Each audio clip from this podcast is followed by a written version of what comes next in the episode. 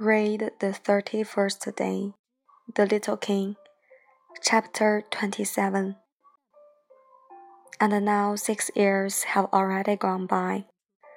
I have never yet told this story.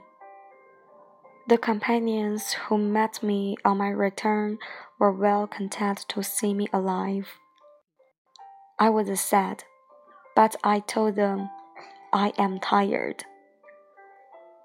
Now my sorrow is comforted a little. That is to say, not entirely. But I know that he did go back to his planet, because I did not find his body at daybreak. It was not such a heavy body, and at night I love to listen to the stars. It is like 500 million little bells. But there is one extraordinary thing. When I drew the model for the little prince, I forgot to add the leather strap to it. He will never have been able to fasten it on his ship.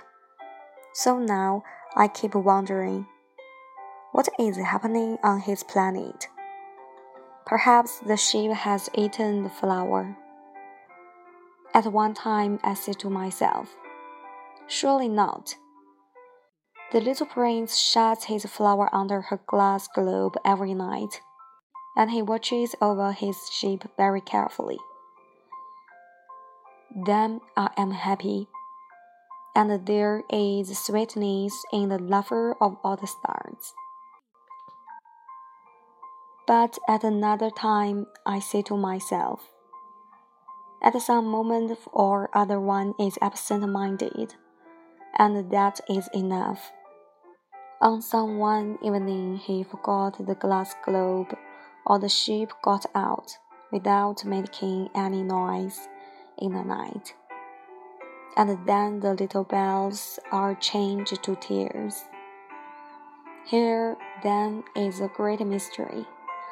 For you who also love the little prince, and for me, nothing in the universe can be the same if somewhere, we do not know where, a sheep that we never saw has, yes or no, eaten a rose.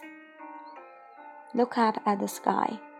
Ask yourselves, is it yes or no? Has the sheep eaten the flower? And you will see how everything changes and no grown up will ever understand that this is a matter of so much importance.